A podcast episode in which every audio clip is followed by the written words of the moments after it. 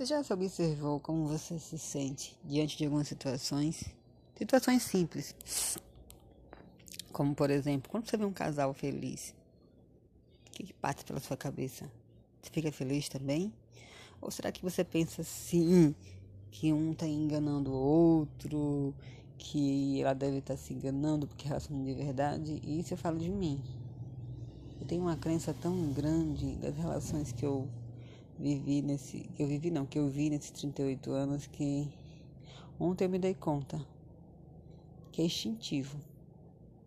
quero viver uma relação verdadeira, e eu aprendi isso no IG Macho da relação, que é possível, saudável, próspera, feliz, com diálogo, sem brigas. E eu descobri que o exemplo que eu tenho de relacionamento é tão contrário de tudo isso que eu vinha fugindo de relacionamento. Muito louco. Quer dizer que quer uma coisa e no fundo está fugindo disso. Mas é muito libertador quando você descobre. E aí ontem eu olhando a foto de uma colega com o marido feliz, rindo, os dois jovens, e eu percebi que eu penso sempre isso quando eu olho. Eu olho para eles e eu penso que ela está se enganando, ela está se anulando, que ele está enganando ela, que ela é verdadeiramente feliz. Sabe? Isso porque ela teve uma experiência negativa que eu soube.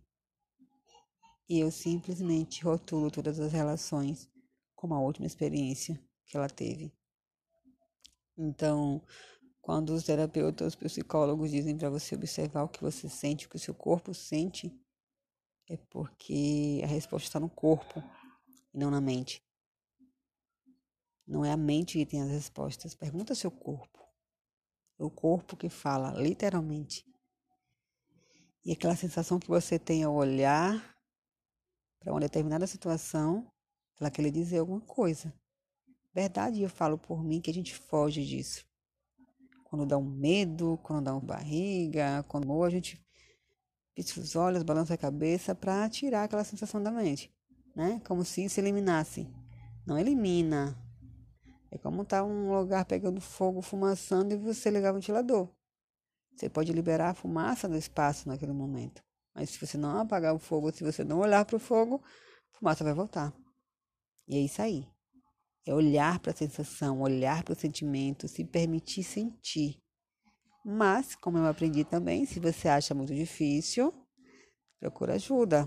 Psicólogo, terapeuta, procura um profissional. Em que você possa confiar e dividir essa tarefa. Mas, querendo ou não querendo, o caminho é esse. É olhar, é sentir. Sentir sem julgar. Porque tem muito julgamento. Principalmente com relação a si mesmo. É fraco, é isso, é aquilo. Mas a Bruna Campela não me ensinou que não tem sentimento bom ou ruim. A gente que tem essa dualidade do bom e do ruim.